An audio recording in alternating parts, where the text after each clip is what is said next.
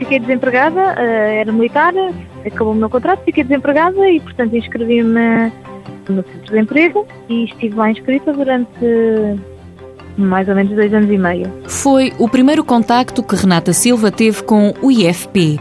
A partir daí fez tudo para arranjar trabalho. Fiz tudo.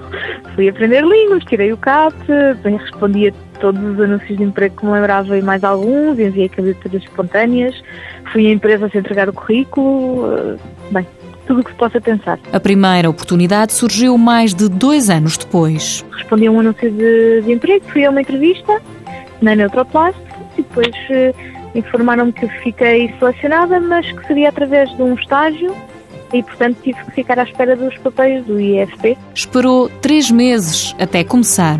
E depois foi, pronto, foi um trabalho normal numa empresa, não foi não foi propriamente um estágio no sentido de.